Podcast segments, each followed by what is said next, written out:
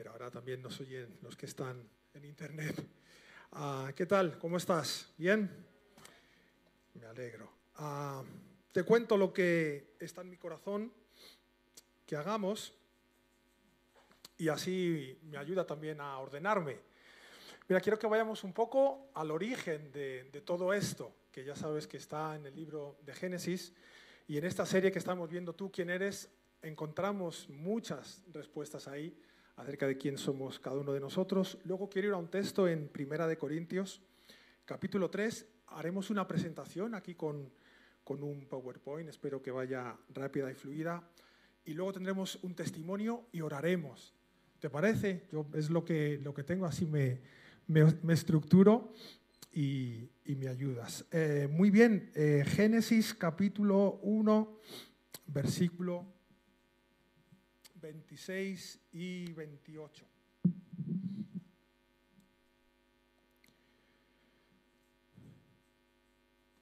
¿Lo tienes? Ahora sí no lo pondrán aquí. Génesis capítulo 1, 26 y 28.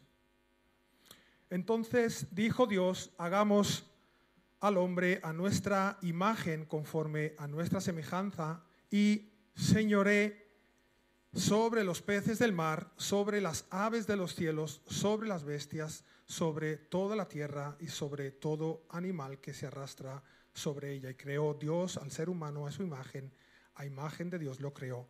Los bendijo Dios y les dijo, fructificad y multiplicaos, llenad la tierra y sojuzgadla, señoread sobre los peces del mar, sobre las aves de los cielos y sobre todas las bestias que se mueven sobre la tierra. Esto a mí me despeja muchas dudas, porque aparte de aprender a conocernos y saber quiénes somos, pues miras tu DNI y ahí tienes también mucha información. Alfonso Ortiz, hijo de Antonio y María de los Ángeles y todas esas cosas, que es una realidad acerca de quiénes somos. Pero más allá, eh, como creación de Dios, la creación creo yo más hermosa que Dios ha hecho, Dios ha dejado definido en cada uno de nosotros en nuestro ADN, en nuestra forma, cómo somos y qué es lo que parte de lo que tenemos que hacer. Y en el libro de Génesis entendemos que Dios nos pensó, nos diseñó, nos ideó, nos creó para hacer una labor, para hacer un trabajo, no simplemente para poder estar, que es algo muy bonito, sino con una tarea. Todo eso de sojuzgadla que tiene que ver con una palabra de autoridad, una posición de gobierno y de dominio. Entonces, eres un colaborador. Ya está, fin. Tú y yo somos colaboradores. Ahora debemos de preguntarnos con quién y cómo estamos colaborando, pero en nuestro ADN, en nuestro código genético, en nuestra personalidad, tal como somos, tenemos la capacidad de colaborar los unos con los otros y también con Dios. Porque así Él lo ha querido, Él así lo ha diseñado. Y eh, colaborar tiene que ver con trabajar en conjunto con, con alguien por un bien común, por la realización de un bien común, de una tarea en común. Y todo eso es lo, lo hacemos a lo largo de nuestra vida infinidad de veces. Estamos dotados y creo yo habituados para eso, para trabajar en común, colaborar los unos con los otros. Entonces, tú eres un colaborador, yo soy un colaborador. ¿Por qué? Porque así Dios nos ha pensado y nos ha diseñado. Ahora bien, pues sabemos, conocemos que un poquito más adelante sucede el tema de la caída, somos eh, rescatados, somos restaurados, somos renovados. Hay una obra preciosa y perfecta de Jesucristo en la, en la, cruz, cuando Él muere y cuando Él resucita por cada uno de nosotros. Y todas estas cosas son, creo yo, entiendo yo, renovadas y recobradas a la imagen y a la perfección de Dios en Cristo Jesús. Y hemos, estábamos cantando algo que, que es un parteaguas y que cada uno de nosotros tenemos que saber identificar. Y yo confío en que en esta mañana cada uno de nosotros, no solo los que estamos aquí, sino los que nos ven, podamos identificarlo y si no lo haces, lo tienes que identificar, que es esa, ese punto en el que hemos cantado, y llegaste tú y me diste vida nueva. Y llegaste tú y me diste vida nueva. ¿Sabes? Estaba pensando mientras adorábamos, digo, qué, bien, a mí me gustaría seguir adorando. Porque en el cielo vamos a predicar poco, vamos a enseñar poco, vamos a adorar mucho. Pero es bueno, aunque el vídeo este nos pone un poco, nos sacude en el estómago, pero es bueno porque tenemos que seguir predicando y enseñando y aprendiendo y colaborando los unos con los otros y con Dios. En Génesis capítulo 2, ah, también eh, versículo 15 y versículo 20, vemos ahí que Dios le sigue encomendando a Adán, le dice, tienes que eh, cuidar el huerto, tienes que trabajar en el huerto y cuidarlo. Y luego le dice el versículo 20, eh, pon nombre, es decir, ejerce dominio, ejerce autoridad sobre todo lo que yo he creado. Muy bien, ¿cuál es nuestro contexto actual? Siglo XXI, ¿cómo hacemos todo esto? ¿Cómo va, va a funcionar la iglesia en el siglo XXI? Teniendo en cuenta estas dos premisas, que el diseño de Dios sigue estando vigente, es plenamente eficaz para cada uno de nosotros en este tiempo y que la palabra de Dios nunca pasa de moda. La palabra de Dios es, y todo lo que Dios ha dicho que va a hacer y todas las promesas que Él nos ha dado, Él sigue estando pendiente de que se cumplan en nuestras vidas. Y nosotros tenemos que, perseverar y permanecer para aprender cada día más acerca de Él, porque Él no cambia. Todo cambia, todo se muda, salvo, salvo nuestro Dios. Entonces tenemos que considerar tres, tres aspectos. El primero es que entendemos que podemos ver la iglesia como el campo de trabajo de Dios. No solamente es eso, pero en este caso podemos verlo como el campo en el cual Dios está trabajando y que ese campo debe de producir un beneficio no solamente es algo creado con eh, fines eh, ornamentales o para deleitarnos acerca de lo bonito que es, no solamente eso, sino que Dios lo idea y quiere que eso produzca un fruto y que haya un, beneficio, que haya una, bendición a través de todo eso, que haya un crecimiento. y que Dios es el gran labrador, es el, gran dueño, el gran eh, trabajador, el artesano, el que ha creado y el que ha diseñado ese huerto. Entonces, bajo estos tres puntos, vamos a ir por favor a Primera de Corintios, capítulo 3, y vamos a leer desde el versículo 5 hasta el 11. No sé si lo podéis poner. Muy bien. Leemos juntos. O bueno, yo por lo menos lo leo. ¿Qué pues es Pablo y qué es Apolos, ministros?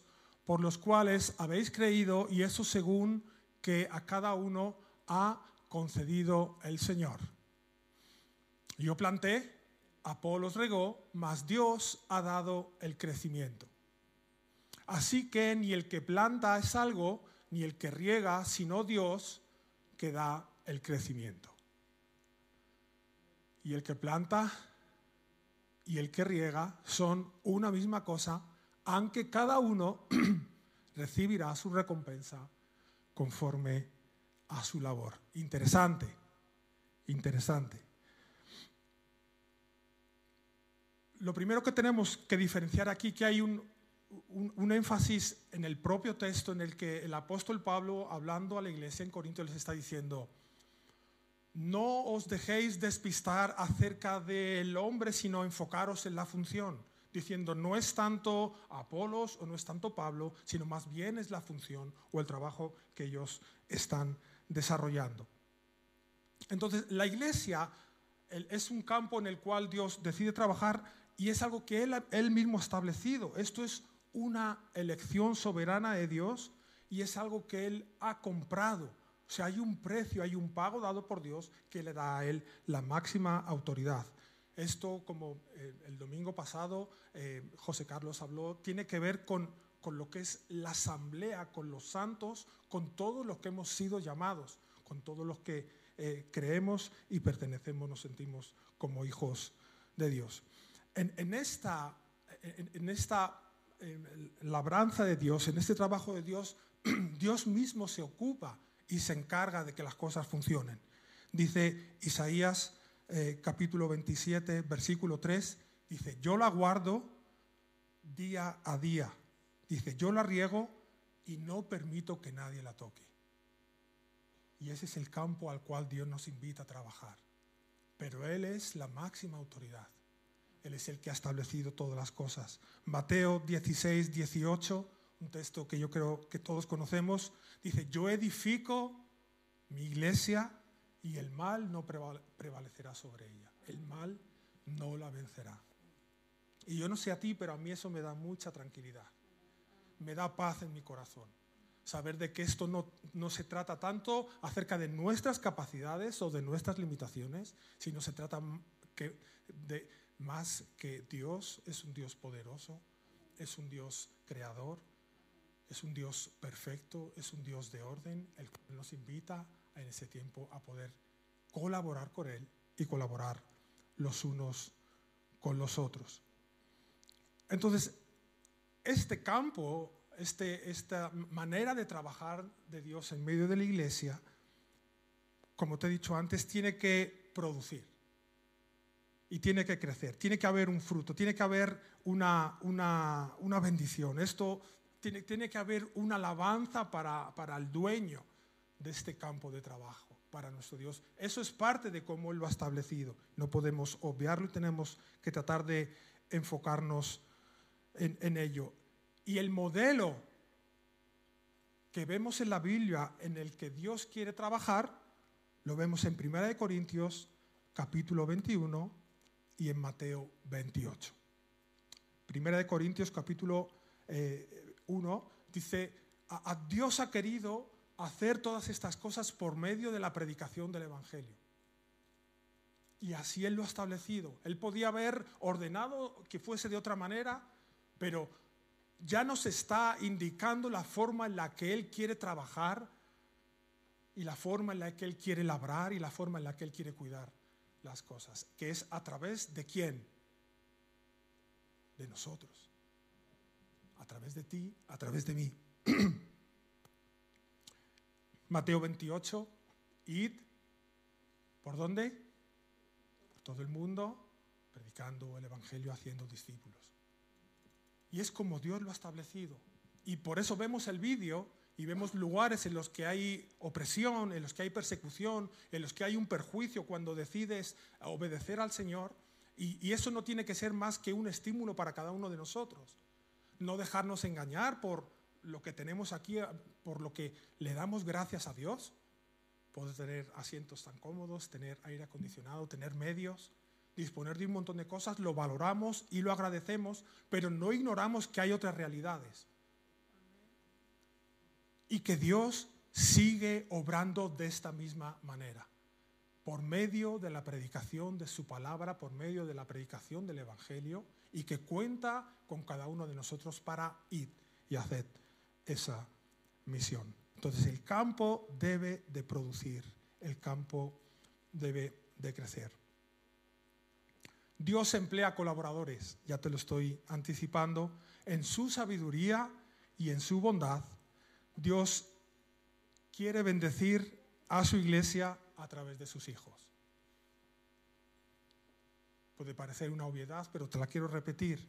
Dios ha pensado bendecir a su iglesia a través de sus hijos, es decir, a través de ti y a través de mí. Y Dios nos emplea, nos encomienda, nos capacita, nos, nos prepara y originalmente nos ha formado porque Él quiere que nos vaya bien. Te desarrollo esto un poco más. Yo no sé si has reflexionado, yo sí, acerca de esto. Y yo me doy cuenta que yo siempre recibo más bien del que produzco cuando sirvo a Dios. Cuando he decidido colaborar, cuando he decidido aceptar una invitación, cuando he decidido, vamos a usar términos de labranza, poner mi mano en el arado, he recibido yo mucho más bien al hacerlo que lo que yo he sido capaz de producir. Porque Dios en su bondad y en su sabiduría la manera en la que Él tiene de que nosotros crezcamos y de bendecirnos es a través de qué? De la acción, de la bendición de poder servir y de trabajar los unos con los otros. Sucede algo parecido, creo yo, con el tema de la alabanza. Sabes, realmente Dios no necesita, no necesita nada. Él ya es. Nosotros simplemente estamos recordando, proclamando todos sus atributos, todo lo que Él significa, todo lo que Él ha hecho, todo lo que Él representa. Pero Él no tiene ninguna necesidad. ¿Sabes quiénes somos más bendecidos cuando alabamos? Nosotros. Fíjate qué, bueno es.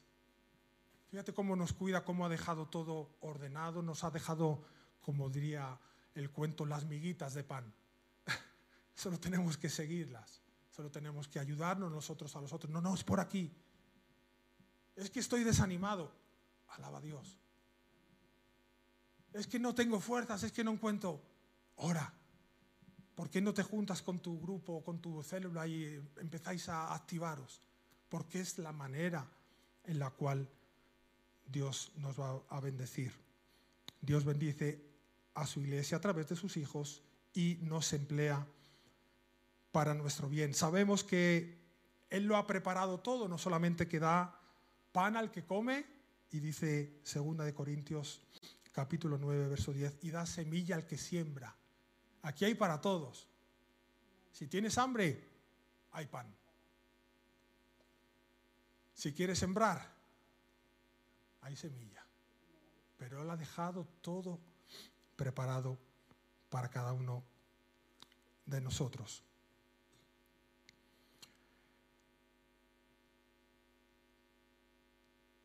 El domingo pasado eh, tuvimos la oportunidad de estar en, la graduación de nuestra hija y bueno, pues fue algo bonito, es un cierre de una etapa para ella. Y parte del, discurso que dieron eh, me gustó mucho, yo tomé notas y estuve a punto hasta de decir amén y salir a, a un llamado. Yo si hacen un llamado salgo en serio, eh, en privado las puedo compartir, no es, el momento, pero dijeron cosas para mí muy interesantes. Y una de ellas, casi como arrancó el, discurso, dijo, mira, tenéis que aprender a distinguir lo importante de lo accesorio. Yo tengo que aprender a distinguir lo que importa de lo que es accesorio. En cada acción, en cada cosa que vayamos a desarrollar. Hay una prioridad en todo eso. Debemos de plantearnos y hacernos esta serie de preguntas. ¿Tiene sentido lo que estoy haciendo? ¿Cuál es el fin y el propósito de esta labor que estamos haciendo? ¿Es importante esto para Dios? Y tenemos que encontrar esa confianza y esa certeza, ¿sabes para qué? Para seguir avanzando. Para cobrar el ánimo y eh, alinear los deseos de nuestro corazón, nuestras intenciones, nuestros recursos, todo aquello que hemos podido ir construyendo para decir, vamos bien, esto es importante para Dios. Esto que estamos haciendo le importa a Dios. Y cuando nos demos cuenta de eso, automáticamente se va a ver el que un renuevo, un refresco, un refrigerio en cada uno de nosotros para decir, sigamos, estamos agradando a Dios. Estamos sirviendo a Dios conforme Él quiere. Por eso, esto que estoy haciendo es importante para ti, Dios, o es algo accesorio o secundario para enfocarnos eh, correctamente y dejar que el Señor nos adecue o nos alinee conforme a su palabra. En el texto que hemos eh, leído en 1 Corintios capítulo 3, insisto en enfocarnos en la función, no tanto en el hombre que el propio Pablo eh, se encarga de desmontar, pero vemos que hay una división de trabajo. ¿Ves? Eso es importante. Todos hemos sido diseñados, formados y tenemos una serie de cualidades y de particularidades que son únicas y necesitamos aprender a descubrir en qué cosas somos buenos. ¿Eso te gusta? ¿Te gusta que te digan, ¡ay, qué bien lo haces eso! ¿Te gusta? A todos nos gusta. ¡Ay, qué bien! ¡Qué bien! Lo que sea. Ahora bien, ¿Estás dispuesto a tolerar que llegue alguien con buen amor, con criterio, con razón de peso para decirte, mira, esto que estás haciendo, mm"? porque eso nos, nos, nos da un poco aquí en el hígado, ¿no? Pero necesitamos también crecer y avanzar con este patrón de funcionamiento, es decir, con la división del trabajo.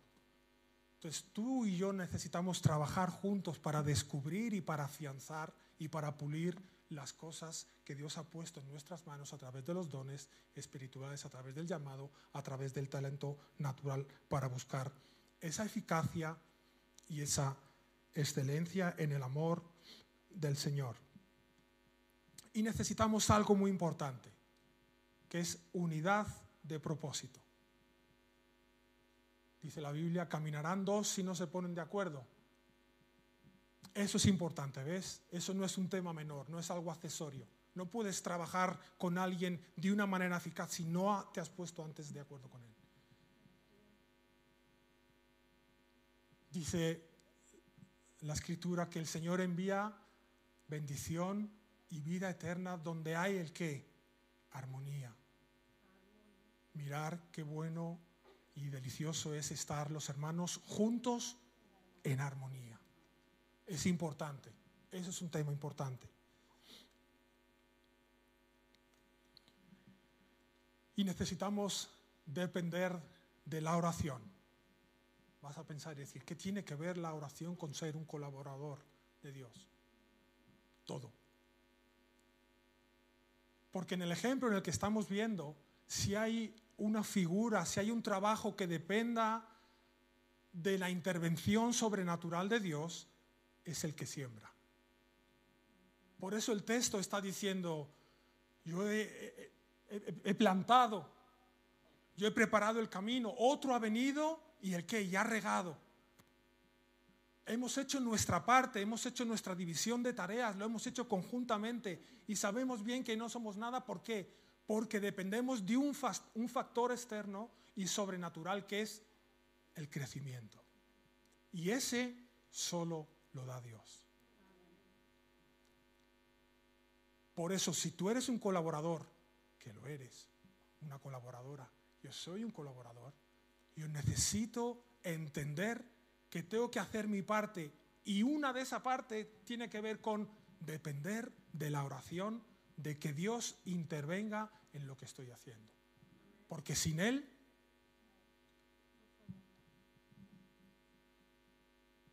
Él es el que da el crecimiento.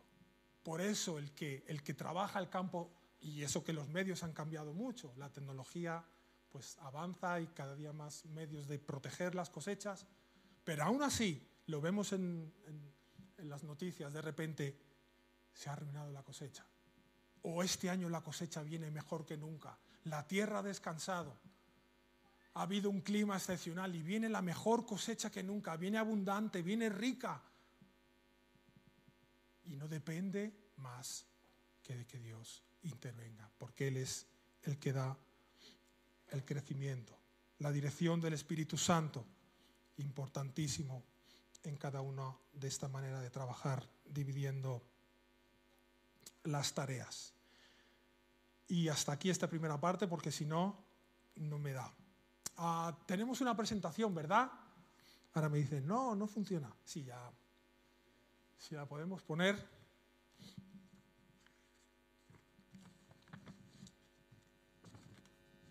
Muy bien. A ver, esto es parte de una presentación que está en el libro Una vida con propósito de Rick Warren, ¿vale? te recomiendo que lo veas. Eh, habla acerca de todo esto, de descubrir nuestro propósito, de descubrir quiénes somos, que es un poco la idea de lo que estamos hablando.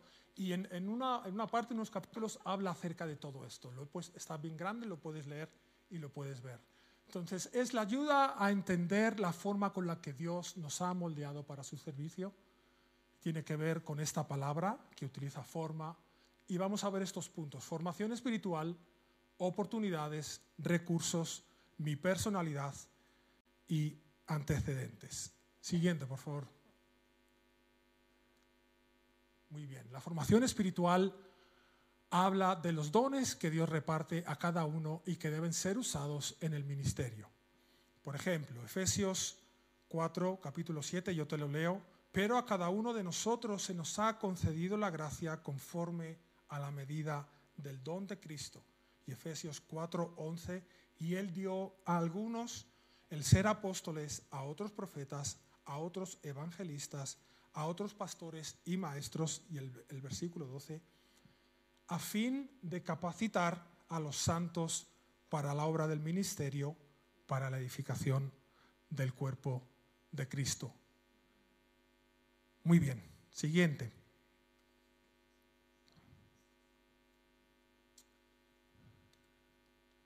¿Ya, ya te terminas?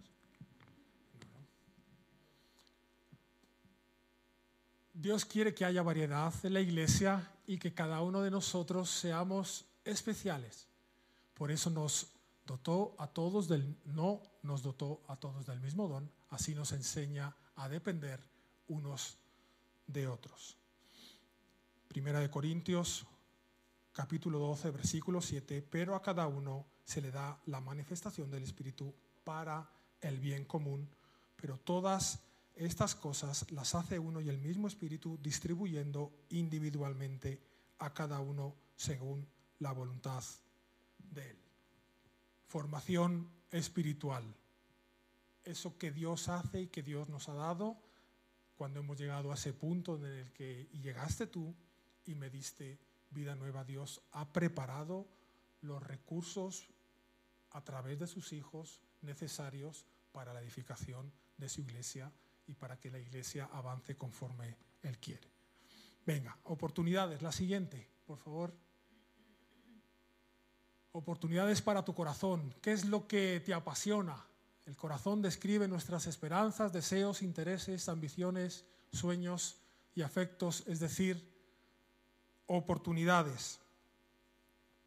Proverbios 27, versículo 19, como el agua refleja el rostro, así el corazón refleja,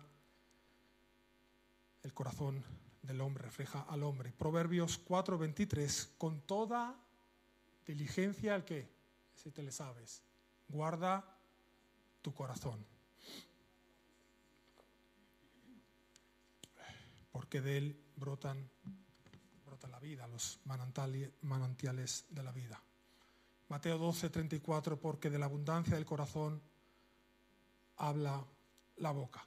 Siguiente. ¿Qué es lo que te interesa? ¿Por qué cosas inclina tu corazón? Cuando tenemos interés por algo, tenemos pasión y Dios quiere que usemos esa pasión. Ahora bien, hago una pausa aquí. Esto tenemos que enfocarlo y entenderlo desde ese punto, desde el nuevo nacimiento. Porque la, Biblia nos enseña que el, el hombre natural no puede percibir todas estas cosas. Más bien está, la traducción correcta sería, está dominado por el alma. Es decir, tus emociones y tus sentimientos vienen a ocupar un lugar que a veces son estorbo hasta que uno no ha sido tratado en medio de su iglesia por, por la palabra de Dios para que ese hombre natural sea empequeñecido y el hombre espiritual, el nuevo hombre, emerja y pueda fluir a través de todas estas cosas. Porque es una obviedad decir que Dios nos ha dotado de emociones y de sentimientos. Y bien usadas son buenas, porque si no, Dios no nos las hubiera dado. Pero tenemos que entender a no estar dominado por el hombre natural, sino que el hombre espiritual sea el que está fortalecido en todo esto. Muy bien. Ah, siguiente, por favor.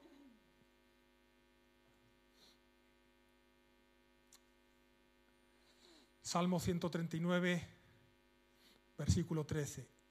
Es uno de mis versículos favoritos. Porque tú formaste mis entrañas, me hiciste en el seno de mi madre nuevamente, yo espero que esto esté confortando tu corazón. Esto te esté dando una perspectiva mayor acerca del amor de Dios sobre nuestras vidas. Yo sé que a veces hay tropiezos, hay dificultades, hay sinsabores, hay malas épocas. Pero no, olvidemos y recordemos esto, no solamente para nosotros, sino para poder transmitirlo. Porque tú formaste mis entrañas. Me hiciste en el seno de mi madre. Muy bien, recursos, vamos a esa, a esa parte. Los recursos son todos aquellos talentos que tenemos de forma natural. Un ejemplo lo tenemos en un israelita en el Éxodo. Bezaleel, Éxodo 31, 2.5, que os lo voy a leer. Mira, he llamado por nombre a Bezaleel, que significa el que está a la sombra de Dios o la protección de Dios, hijo de Uri, hijo de Ur, de la tribu de Judá, y lo he llenado del Espíritu de Dios, Antiguo Testamento, ¿eh?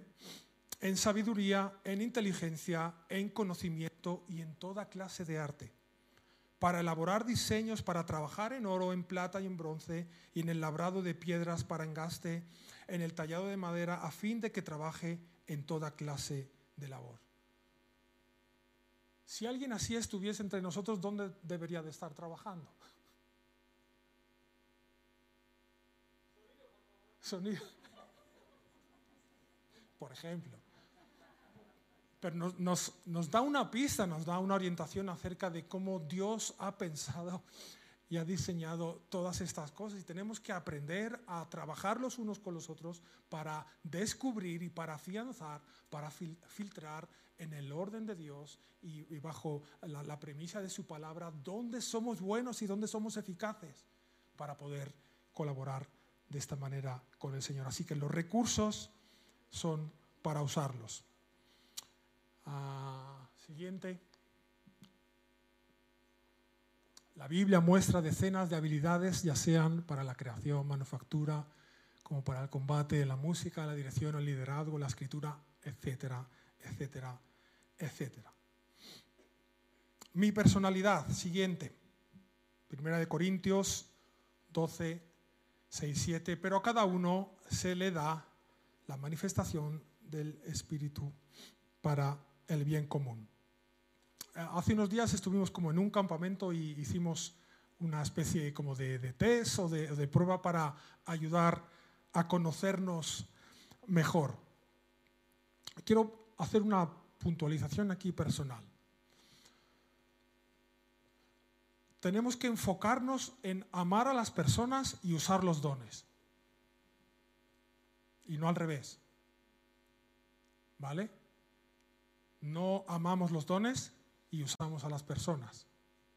Eso es interesante, eso es importante, no es algo accesorio. Es decir, Dios nos ha encomendado los unos a los otros para qué? Para cuidarnos, para amonestarnos, para enseñarnos, para, todo lo que vemos, eh, eh, la manera en la que tenemos que proceder. Y los dones sí, los usamos como un clines, porque para eso son, son para usar. Y la, y la persona que ha, sido que ha, sido diseñada con una serie de, de cualidades y de talentos disfruta cuando se le usa con los dones, no a ella. Entonces amamos a las personas y usamos a los dones. Y terminamos, antecedentes o experiencias de cada uno. Hay un texto, segunda de Corintios, capítulo 1, versículo 4 me parece esto también muy relevante, el cual nos consuela en toda tribulación nuestra para que nosotros podamos consolar a los que están en cualquier aflicción, en el consuelo con que nosotros mismos somos consolados por Dios. Amén. Amén. Dicen que una herida profunda es igual a un ministerio eficaz. a veces las cosas duelen, pero significa que estamos pudiendo tener la oportunidad de ayudar a, otros que van a verse en esa misma situación que tú ya has superado por la gracia de Dios. Entonces son experiencias en las cuales Dios va a seguir trabajando en medio de su iglesia y nosotros podemos colaborar los unos con los otros y colaborar con Dios. Te voy a pedir a, a Dolly, por favor, que pase por aquí.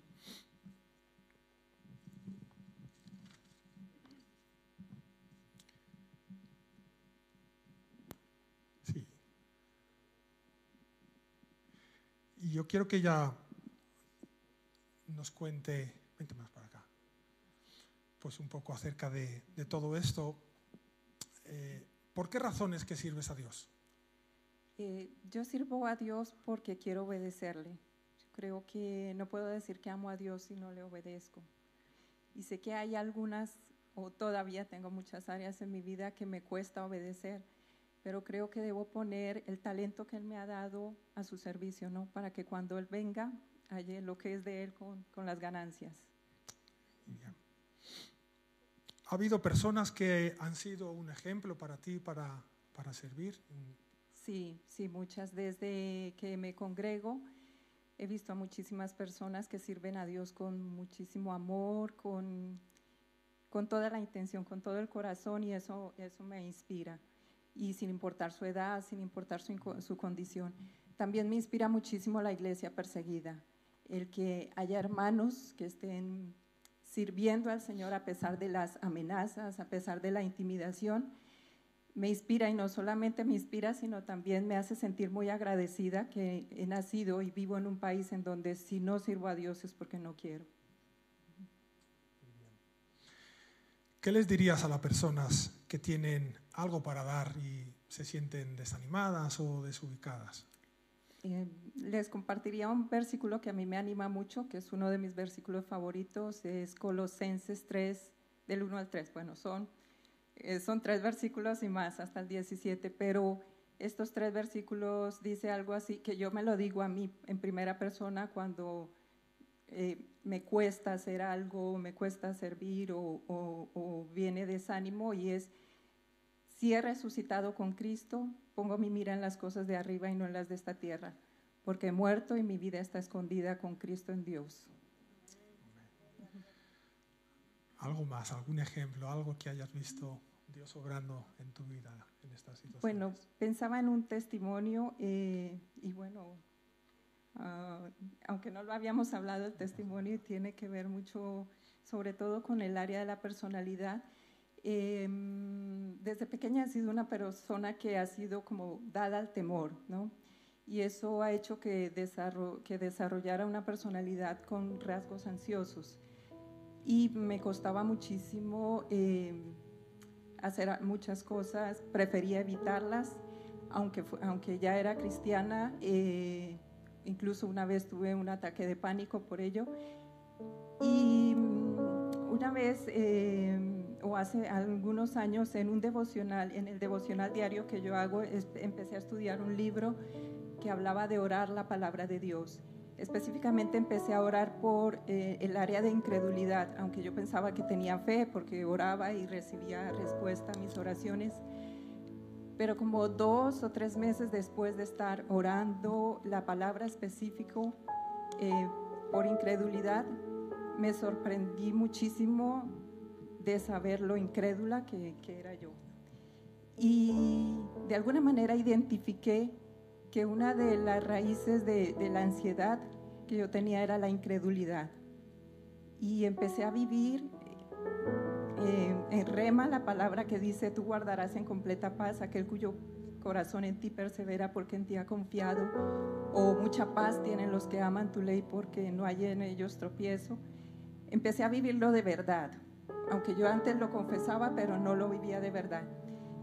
Y todavía me cuesta hacer muchas cosas que me da miedo. Por ejemplo, estar aquí me cuesta, pero me obligo porque, porque es para Cristo, porque Cristo está conmigo. Y Él es el que me da la fuerza y Él es el que me da el talento y es de Él.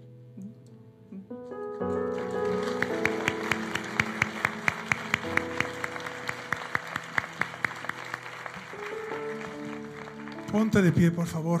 Vamos a orar. Es un buen momento para darle gracias a Dios en tus palabras, porque no tenemos momento de intimidad con Él. Gracias, Jesús. Gracias, Dios. Abre nuestros ojos a tu verdad y enséñanos a valorar este tiempo y nuestra realidad con la claridad de tu luz. Ayúdanos a trabajar codo con codo a saber la necesidad que tenemos los unos de los otros bajo tu señorío que nos dirige y nos protege. Perdona nuestra debilidad en el fondo y en la forma y sánanos que no ignoramos que sin ti no podemos y sin ti no queremos. Gracias por librarnos del temor, de angustias, de inseguridades, de enfermedades, de la propia muerte. Espíritu Santo, fluye en nuestras vidas, en nuestras rutinas, en nuestro día a día, ordena y desordena. Rendimos los dones y talentos que nos diste. Seguirte es nuestra mejor decisión y servirte es un honor inmerecido. Gracias. Te amamos, te adoramos, levantamos tu nombre, toda la gloria es para ti. Recibe nuestra gratitud.